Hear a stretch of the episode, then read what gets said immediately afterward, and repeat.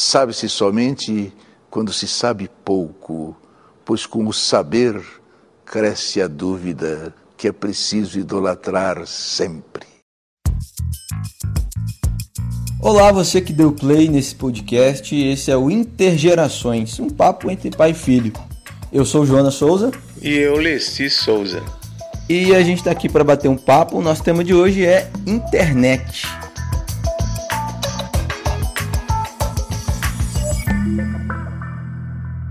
E a gente vai falar um pouco né, sobre a nossa visão sobre essa, esse fenômeno aí das novas gerações da raça humana, que é a internet. Bom, primeiro, o que, que mudou com o surgimento da internet, pai? O que, que você acha? Olha, Jonas, eu penso que mudou a forma tátil das pessoas, né? A forma como a gente interage com nossas mãos, a forma como nós é, usamos o, o fato de pegar uma caneta ou um lápis para escrever e você tem a possibilidade com a internet de transferir isso para um teclado ou apertando uma tela digital. A internet ela, ela possibilitou essa mudança para expressões mais rápidas com as mãos, penso eu, além também da interatividade mais rápido com as outras pessoas. É, a raça humana está no planeta Terra há muito tempo. E a internet, ela existe há pouco mais de 50 anos, 60 anos, né? Sei lá. Desde 69 que surgiu aí com a ARPANET, mas foi se aperfeiçoando e foi tornar popular mesmo na década de 90, né? Começou a, a ter usuários em massa, com a popularização do Windows, principalmente. Então, a internet ela existe há tão pouco tempo e ela já faz parte da maior parte da rotina do, dos seres humanos em geral. Né? Claro que tem gente que não tem acesso à internet ainda, mas levando em conta a estrutura da sociedade, ela é toda dependente da internet hoje em dia, não é? A gente vê é, comércio, rede de supermercados são conectados à internet. Você vê indústrias precisam da internet. A, nossa vida pessoal no dia a dia a gente hoje é totalmente dependente do celular, Precisamos de internet para nos comunicar, precisamos de internet para salvar nossas fotos nas nuvens, precisamos de internet para poder é, mandar recados importantes. Então a internet, ela não tem como negar que hoje a gente é dependente da internet, igual a gente é de eletricidade, igual a gente é de água, porque quando a gente está sem internet, a gente acaba tendo que reaprender a viver, né? Sim. E falando de primeiros contatos com a internet, na década de 90 é que ela realmente começou a ser popular. Você que é mais velho que eu, obviamente, teve seus primeiros contatos com a internet na década de 90? Como é que foi? Ah, exatamente, Jonas. É, como já, já, já, a gente já tinha aquela é, vontade, né, aquele desejo tecnológico mesmo, é, a gente sempre quer descobrir novas tecnologias, coisas que facilitem nossas vidas, né? Então, a gente já usava naquele tempo o, o tijolão é, de celular, né? Quando começou a surgir aparelhos celulares também, a gente já, já usava o tijolão, né? Então já era um caminho mais ou menos para essa questão aí da, da internet. E a internet, a forma como eu tive acesso foi, não foi, vamos dizer, muito favorável porque é, foi muito a maneira rudimentar como ela foi chegando em, em Minas Gerais até. Então eu comecei a ter acesso quando eu trabalhei no banco de crédito real, se não me engano, que lá a gente precisava usar o computador para inserir dados, né? Para colocar alguns dados no computador para gerar folha de pagamento. Aí foi quando eu comecei a ver aquele aquela imagem verdinha do tipo do Matrix, né?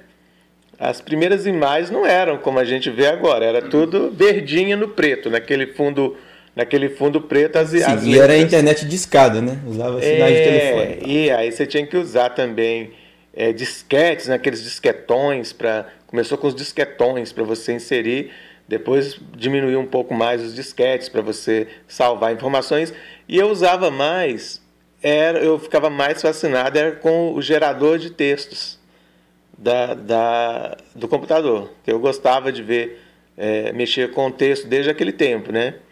Então era isso que me atraía mais, de poder escrever no computador. Então eu achava aquilo bacana de criar um texto ali verdinho e salvar aquilo ali para dentro mesmo, então colocar num disquete para depois você ler. Sim, é, o que você está falando é exatamente o que eu ia comentar. O meu primeiro contato não foi nem com a internet, foi com, com a, o computador mesmo. Antes de acessar a internet, é, eu fiz um curso de informática na igreja do meu bairro. Eu tinha 10 anos, se eu não me engano. E aí, antes de acessar a internet, eu acessei o pacote Office primeiro. Eu não, não tinha nenhum, tinha nenhum acesso com a internet, eu acessei o pacote Office. E aí a gente conhecia o Paint, eu conhecia uh, o Word, o PowerPoint, etc. E, eu já fiquei maravilhado com aquilo, com a, com a questão da informática. Até porque naquela época a internet era uma coisa muito lenta, né? Você não tinha muitas opções de atividades na internet. Tinha poucos sites disponíveis para você acessar e aí, internet mesmo? Como você, tipo assim, de acessar site, de acessar coisas? Sim, é, é, começou assim, dessa maneira, dessa forma, rudimentar com os primeiros navegadores, né? Aqueles, né, os navegadores que, que, que, que, tinham na época, Netscape, se não me engano, foi um, um dos primeiros, assim, né? E aí a gente utilizava mais para e-mails, né? Eu já, já comecei logo a me interessar pelo danado do e-mail, porque você tinha que mandar informações para alguém, e aí aquela questão da arroba, né? Arroba e, e o, o site que, que dominava, o domínio, né? Que tinha aquilo. Então a gente começou a usar para trocar essas informações. É, é, esses foram os primeiros momentos. Aí eu me lembro que a gente ia até os lugares onde podiam ter podia ter acesso a e-mail, as primeiras lan houses, né, para ter um acesso a e-mail. Os famosíssimos lan houses. Os serviços populares de acesso, que às vezes as pessoas faziam fila, tinha até fila, assim, para você ter acesso meia hora usando o seu e-mail naquela, naquela carroça de, de internet, né, de, de sinal ali para você usar meia horinha para ver se chegou alguma informação para você. Isso para quem não tinha computador em casa, como era o meu caso, né? Eu não tinha oportunidade de ter um computador em casa, então eu tinha que procurar as alternativas de uso, ou em serviço ou em lan house. É, e esse boom de, de lan house começou no início dos anos 2000, né? Sim, aí foi os anos 2000, de, até um pouco é, lá mais para frente, né? 2003, 2004 começou a ter realmente esse envolvimento com as pessoas. Com... Aí muita gente partiu para o uso do, da internet, mas com interesse em jogos, digamos assim. A, a, a parte jovem, né? Estava muito interessada nos jogos, tanto que até hoje a gente vê no Brasil o mercado de jogos é, desenvolveu de uma forma absurda. Então cresceu de, de uma maneira desarvorada aqui no Brasil, né? É, isso é muito verdade, porque antes das lan houses existiam as casas de jogos, né, que a gente ia para jogar os videogames. E as mesmas pessoas que, que tinham esse tipo de negócio passaram a ter lan houses. Às vezes a casa de jogos virava uma lan house. É, é interessante essa relação de, é, desse tipo de comércio com a tecnologia, né, que primeiro vieram as casas de videogames e aí com a internet foram chegando as lan houses. Eu lembro que quando a gente começou a frequentar lan houses, uh, ainda eram pouquíssimas, poucas lan houses. A gente tinha que andar muito para chegar numa lan house porque no nosso bairro não tinha. Então, por muito tempo, uh, foram poucas as lan houses. Depois, com, com o passar dos anos, a, começou a abrir uma lan house atrás da outra, várias, várias, várias. Hoje, no bairro que a gente morou, que a gente tinha que andar para um outro bairro para acessar, tem mais de 5, 6 lan houses no bairro que não tinha nenhuma, né? Então, é, é um, um negócio que começou a florescer com a evolução da internet mesmo, né? Que hoje Sim. tem um pouco de mais velocidade. É, né? a gente percebe o seguinte, que em alguns estados do Brasil, a Lan House está até meio demodê. Tipo assim, Sim, já, capitais, é meio, já é meio demodê, né? Não tem mais aquele interesse pela Lan Muita House. Muita gente já tem acesso com, com dispositivos próprios, né? Notebook, é, em casa é, e tal, celular. Mas por outro lado, eu vejo que em outros países, por exemplo, Japão, no Japão, Lan House é um must. As pessoas até Tem São gente os cafés, que, né? É, tem gente que vai para lan house até para dormir mesmo, para se hospedar lá e dormir. E no Japão, em um país que tem uma tecnologia hiper mega max Sim, né, mas a- avançada. eu acho que, principalmente no interior do Brasil, as poucas lan houses ainda são muito procuradas. né? Sim, sim. Lo- Locais em que Não, as a a pessoas não têm parte, computador em A casa. maior parte é dessa maneira. Agora, lembrar um outro aspecto também é o seguinte: é, as pessoas só começaram, os empresários, né? Eles no início eles viram, eles achavam que isso era brincadeira de, de jovens sem o que fazer. Tipo assim, internet era coisa de, de jovens sem o que fazer. Esse é mais um brinquedinho Era tolo. uma ocupação inútil. É, né, mais um digamos. brinquedinho tolo desses meninos nerdinhos que fica aí brincando e, e criando coisinha, né? E, quer fazer disso um sucesso. Então, é, o início desse processo para o comercial, como ele é hoje, onde até os bancos aderiram com tanta fome, vamos dizer assim, à internet, é, não era dessa forma. Eles negavam tanto é, os bancos quanto as outras empresas que não queriam, não viam utilidade nisso. Ah, como é que a gente vai é, é, ganhar algum dinheiro com isso? Isso é uma bobagem. Mas aí a coisa foi num- crescendo, né? De maneira que hoje a maioria dos sistemas é, comerciais, incluindo bolsas de valores e tantas outras coisas também, tudo vinculado à internet. É, aí, aí, por volta de 2004, 2005, surgiu o famoso YouTube. Sim. E esse danado desse YouTube, ele meio que mudou a a relação de- do, do nosso acesso na internet. Hoje todo mundo acessa o YouTube para ver alguma coisa. E eu lembro que nas, nas chamadas Lan Houses foi quando eu, eu conheci o YouTube. É, e o YouTube começou a ser famoso por ter clipes de, é, de artistas que a gente esperava muito para ver em canais tipo MTV, canais que passassem clipes, tipo Estreia em Fantástico, na época que clipes é, é, é, muito esperados eram lançados no Fantástico, internacionais ou nacionais. Então a gente, a gente dependia muito da televisão para ver os clipes dos artistas que a gente gostava. E aí o YouTube ele trouxe essa possibilidade é, de, da gente ver o clipe do artista na, na hora que a gente quiser. Eu, eu, eu, eu fiquei muito impressionado com isso quando eu conheci o YouTube. Falei, ó, tem um clipe desse de, do artista aqui, tem um clipe do YouTube aqui, tem um clipe tal do, do Skank, tem do J Quest, não sei o que.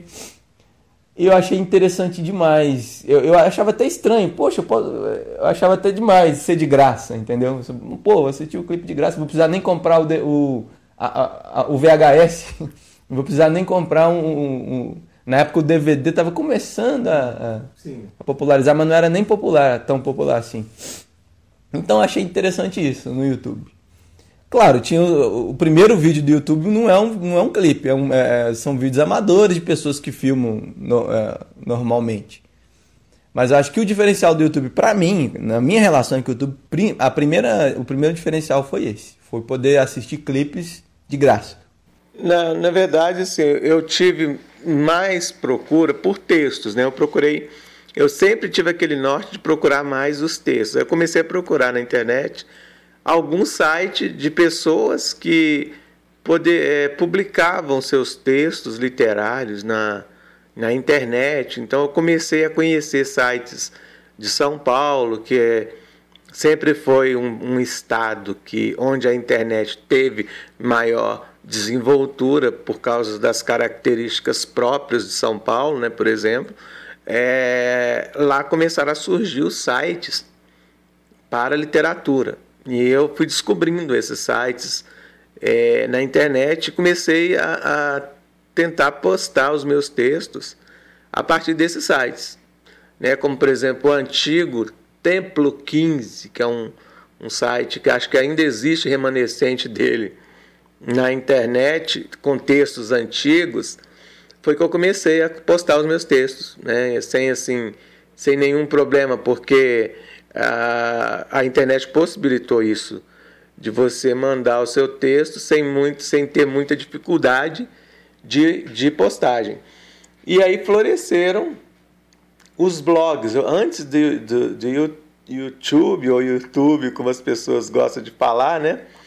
Eu comecei a usar os blogs. Eu tinha um fascínio muito grande pelo blog. Eu sempre achei interessante o blog como forma de você colocar seu pensamento, embora aquilo também é desafiador para Naquela pessoa. época ser blogueirinho né, tinha outra conotação, né? É, não era essa coisa de hoje, você ganhar muita grana e tal, como muitos ganham aí com, com blog, mas aí você tava, a gente estava tentando aprender um, um caminho para o blog, uma forma de expressão, uma forma de talvez interagir ali com mais alguém.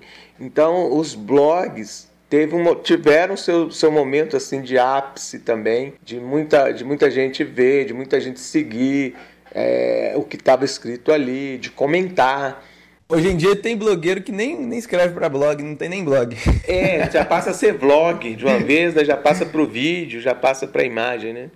de uma vez. Né? Antigamente não era, ser blogueiro não era uma profissão também, né? era um hobby. Muita gente procurava o blog como uma opção de ter um site sem, sem pagar, digamos assim. Né? Tinha muitas, muitas plataformas gratuitas é, de blog. É, a gente ficava, eu sempre fiquei procurando as plataformas prontas, assim, qual que era mais funcional. Eu sempre ficava querendo uma plataforma de blog que me desse possibilidade de fazer uma postagem do jeito que eu queria. Só que para isso é, existe um outro aspecto da internet, porque a internet, é, o, o normal seria a gente aprender a programar.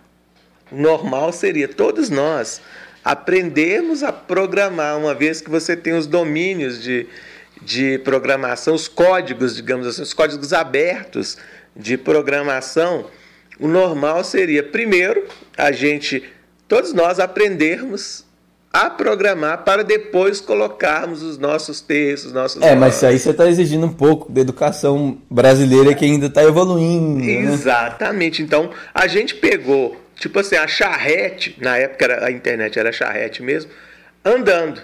Né? A gente pegou a carroça andando.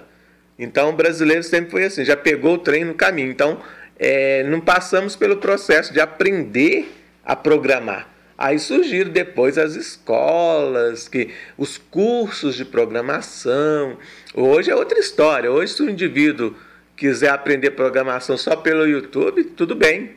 Se ele quiser começar a compor seus códigos ali, é, participar de grupos, como um dos, uma das melhores coisas que aconteceu é, na internet, Jonas, foram a criação dos fóruns, os fóruns de, de temas específicos, tipo assim, é um fórum para tratar de, da própria internet, desenvolver, desenvolvimento de código, fórum para tratar de temas de educação. Então, esses, esses fóruns existem até hoje, muitos que funcionam sem parar, assim, desde o início, sabe? Entendo que interessante. Já que você tocou no assunto de fórum, a gente não pode deixar de falar sobre um fenômeno brasileiro e indiano que é o Orkut, né? É. Que tinha as comunidades em formato de fóruns, né? Sim. Inclusive, muita gente usava as comunidades como fonte de, de propagação de informação. Tipo assim, baixar filme, baixar jogos, informação de, de, de entretenimento e tal.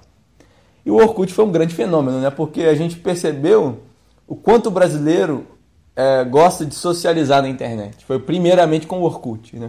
Porque o brasileiro é extremamente social e em massa. O brasileiro, quando ele abraça uma rede social, ele abraça mesmo. Como, a gente é numeroso, né? Bastou a gente ter o acesso à internet, a gente mostra, fazer barulho na internet. E o Orkut, ele foi assim. Eu acho que foi a primeira rede social que fez parte da vida da gente fora da internet. Porque se falava no Orkut o tempo inteiro, fora da internet também. Eu lembro que nessa época eu estava na escola ainda, estava no ensino fundamental, indo para o ensino médio. Nossa, e era mal barato ter uma comunidade no Orkut, falar, ah, me adiciona no Orkut, não sei o que, isso era uma novidade. E foi realmente um grande fenômeno no Brasil, o Orkut. Não foi em outros países como foi no Brasil. Foi uma coisa bem local. Aí teve indianos também que acessaram o Orkut, alguns turcos também. É. Mas o Brasil foi o que mais, mais abraçou o Orkut. É, eu não posso falar com tanta propriedade assim dessas do Orkut e até mesmo do Facebook. eu não posso falar com tanta propriedade que eu sempre fui um pezinho atrás em relação a essas formas de interação. E hoje você acessa mais que eu, né? Não, mas é, mas mesmo assim, ainda assim, eu é, faltou em faltou em mim esse interesse de estar é, imerso nessas formas. Tem muita gente que está de forma muito mais imersiva nessas formas de, de, de ter contato com com outro, né, via internet. Então, a, mas a gente usa, assim, por exemplo, até o, o próprio o próprio Instagram, também que veio depois, é mais muito mais recente. A gente tem uma participação muito é, tímida, né? Eu, por exemplo, é, participo muito timidamente. Enquanto outras pessoas já participam como, ah, com grande know-how de conhecimento. É, hoje o Instagram é uma das redes sociais que mais cresce. Sim. E há, tem gente que fala que até é o, é o point de pegação que é o Instagram. É o Instagram não, não só point. de pegação, mas para tudo. Pra, a partir do momento que a pessoa é, abraça uma rede social, ela faz de tudo ali, a vida dela toda ali. Faz amigos, é, namorados e namoradas, conversa sobre profission... É, assuntos profissionais. Você vai ver que cada, por exemplo, um dentista ele vai ter uma página no, no Instagram para poder fazer a propaganda do negócio dele. Uma, uma loja vai ter uma página no Instagram para fazer é, o negócio dele. Cada um dá o formato que quer ao seu, a sua rede, né? Quem quer. É, a diferença, ao meu ver, é que o Instagram ele é muito mais. É, ele surgiu muito mais para o celular do que outras redes sociais. O Facebook também ele é, é muito utilizado pelo celular, mas ele nasceu com um formato para o desktop. Ele nasceu com um formato para PC. O Instagram ele já nasceu nesse mundo mobile. Uhum. Então ele tem essa, ele está indo um pouco, está se adaptando um pouco para o PC mas a versão online ainda é muito ruim comparada à versão mobile, ela é muito mais completa. Ah, sim, eu já testei o online, é muito chato de, de postar, não é tão fácil. Não tem todos os recursos que tem hum, na versão é, mobile. É então eu acho que a grande diferença do Instagram é essa, é uma rede social que se popularizou e que nasceu nessa versão mobile aí. E que hoje só é possível uma, um aplicativo ser popular é, no celular no Brasil porque o acesso à internet pelo celular foi facilitado com o passar dos anos. Né? Há 10 anos a gente não imaginava que a gente ia conseguir é, ver tantas imagens em pouco tempo. Em um minuto você vê, sei lá, 20 fotos no Instagram. Isso, não, isso era impensável. Eu lembro que a gente tinha aquele celular flip de, de fechar, tinha o, o, o, aplicativozinho navegador, vinha uma, um, comia um crédito danado, tipo assim, 5 reais para você abrir uma página no navegador do celular e demorava, demorava, demorava. Porque eu usava um sinal que era inferior ao, ao 3G. Era um celular, era um sinal. Eu não sei nem o nome desse sinal. Muito lento. E aí, né, surgiram as tecnologias 3G, 4G e tal.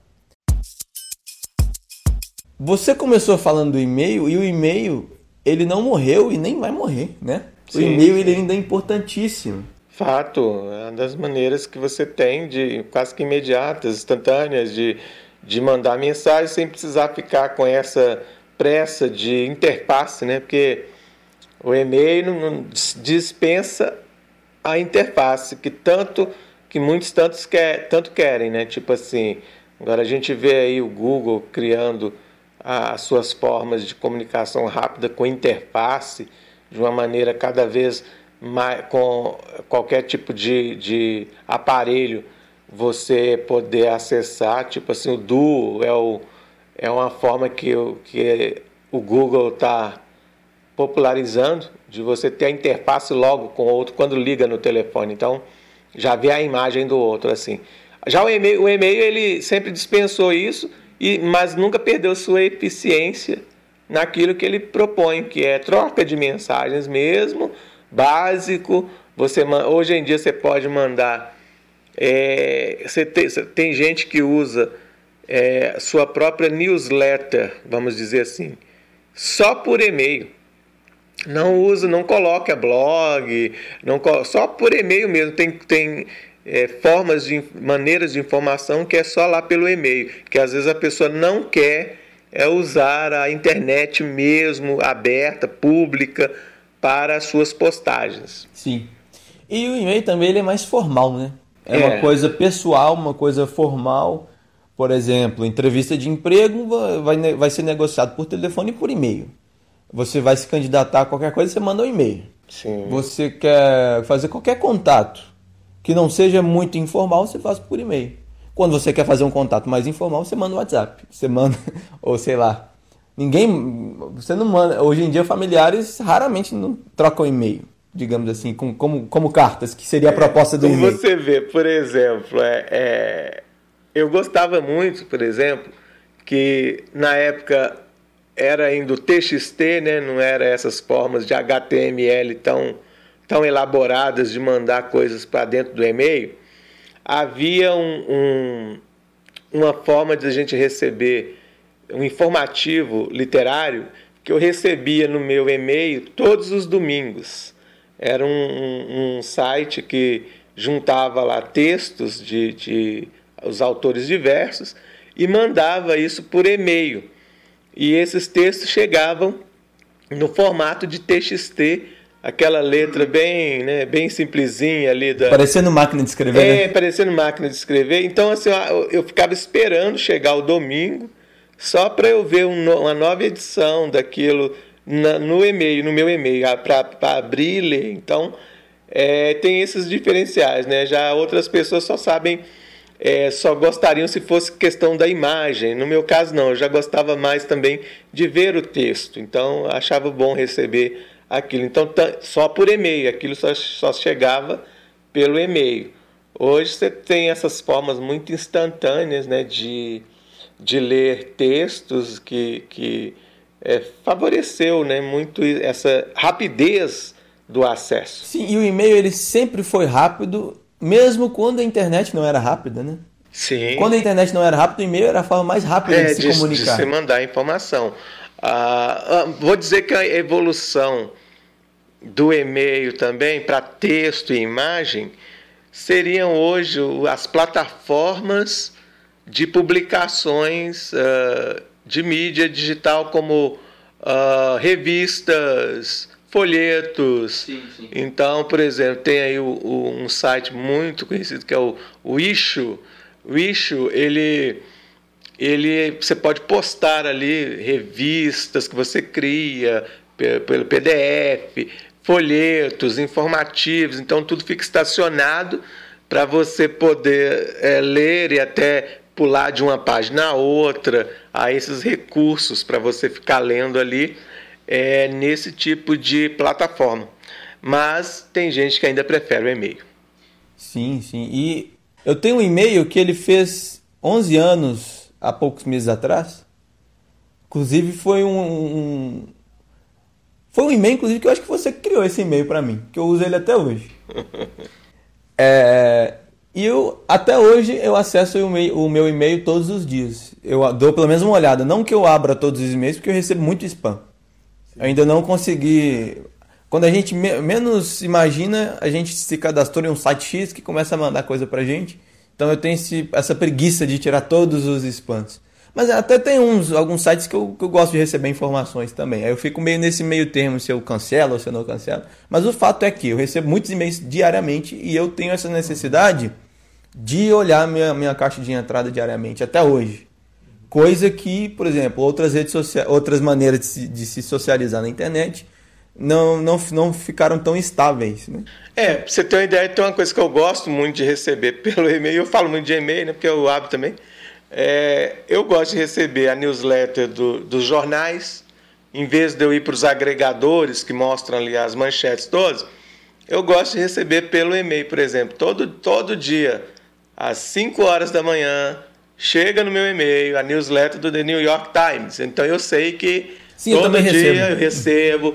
Às vezes chega da Folha de São Paulo, mas não é com a mesma mesmo rigor que o New York Times. Às vezes chega outros jornais brasileiros também, nos quais eu me inscrevi para tentar receber a newsletter deles. É, é uma maneira assim de divulgação mesmo de informação e de troca de informação. Eu comentei sobre o YouTube nos primórdios do YouTube. É bom a gente comentar sobre essa evolução do YouTube porque o audiovisual é muito presente hoje no, no nosso dia a dia da internet. A gente gosta muito de acessar audiovisual. O YouTube, é, ele nasceu com uma, uma interface muito arcaica, né?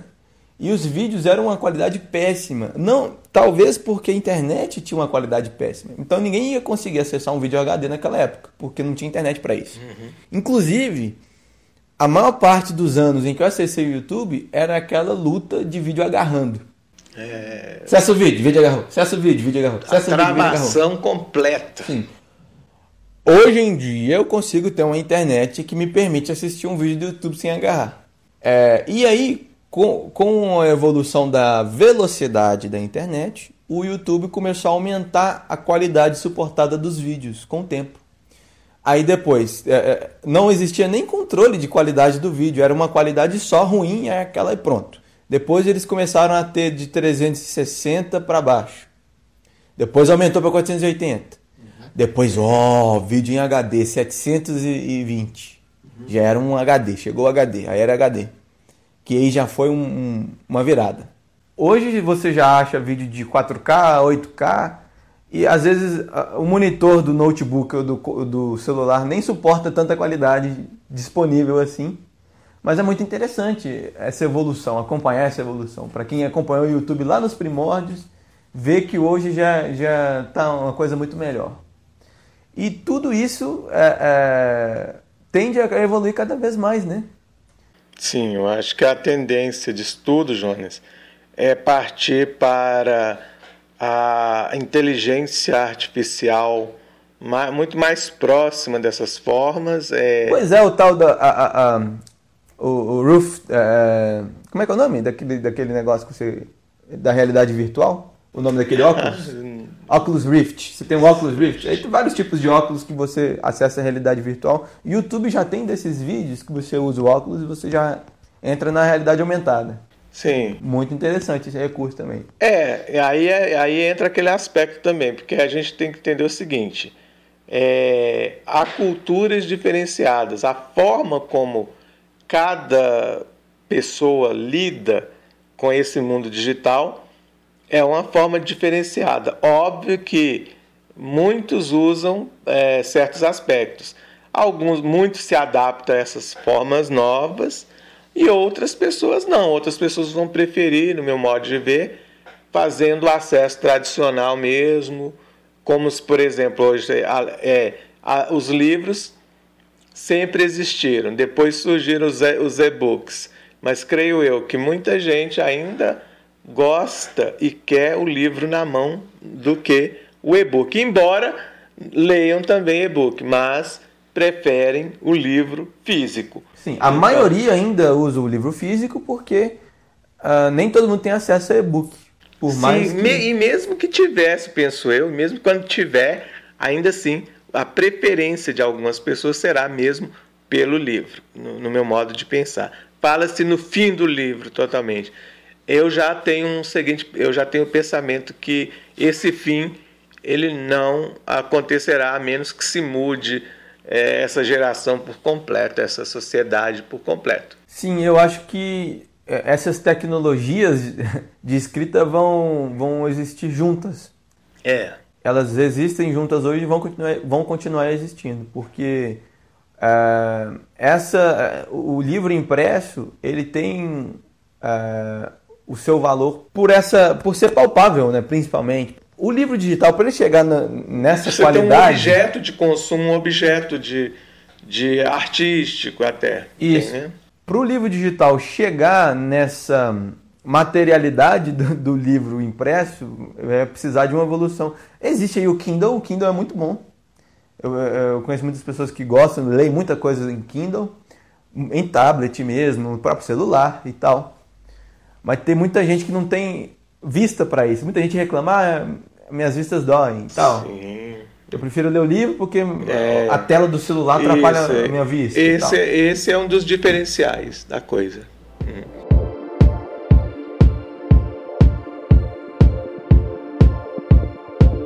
É, então, já que a gente está falando de internet, vamos para o nosso quadro em que a gente indica coisas. E no meio desse tema, eu vou começar aqui indicando um filme que eu assisti há muito tempo, inclusive eu tenho que assistir ele de novo.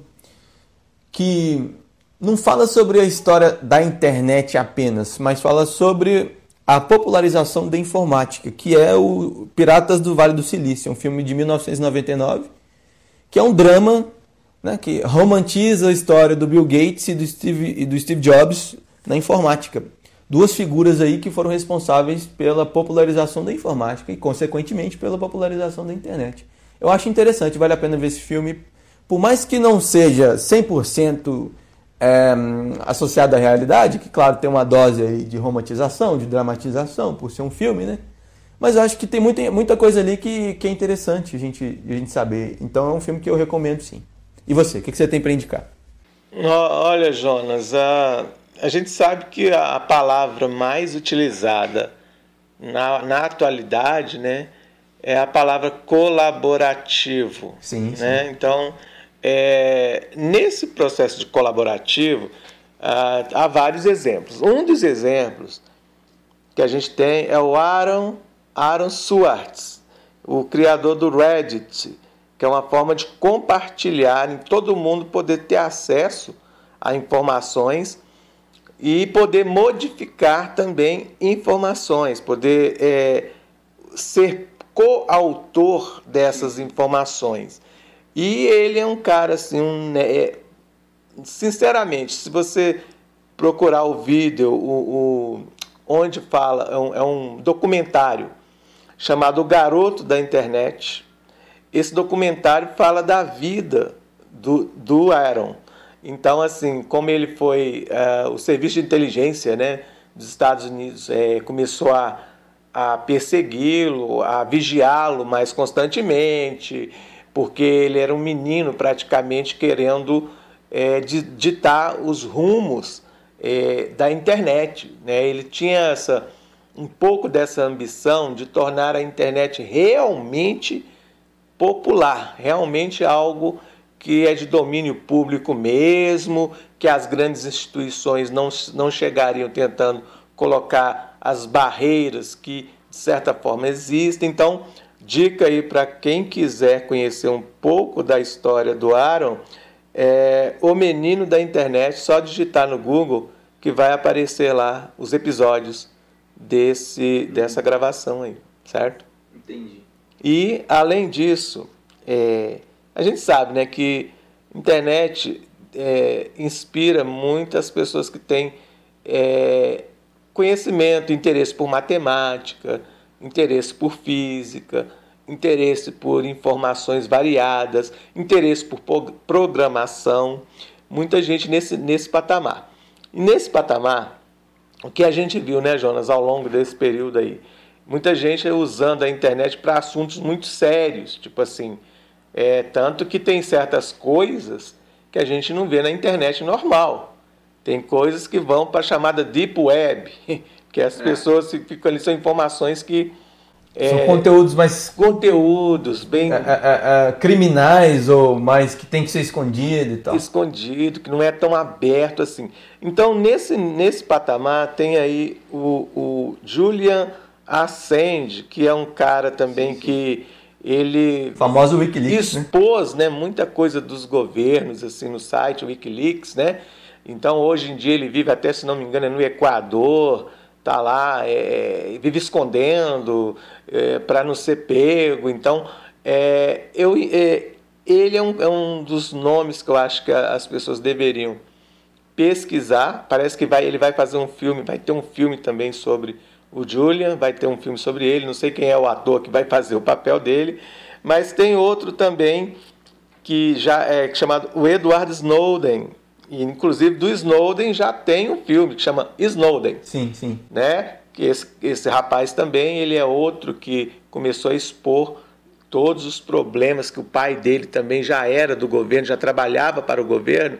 Então ele se interessou por tecnologia e se tornou assim um, um dos mestres né, da, é, desse meio da internet. Hoje em dia o Snowden é, vive na Rússia, uhum. ele mora na Rússia e está escondido lá e tal. Às vezes perguntaram para ele se ele usa peruca para sair para ir para padaria, às vezes ele fala que ele não ia falar sobre isso, ele não, não quis dizer sobre isso. segredo é segredo, né? É, segredo é segredo. O cara tá lá na Rússia Mas tem um livro chamado, ou o um filme chamado Snowden, que vale a pena é, ser assistido aí para quem se interessa, né?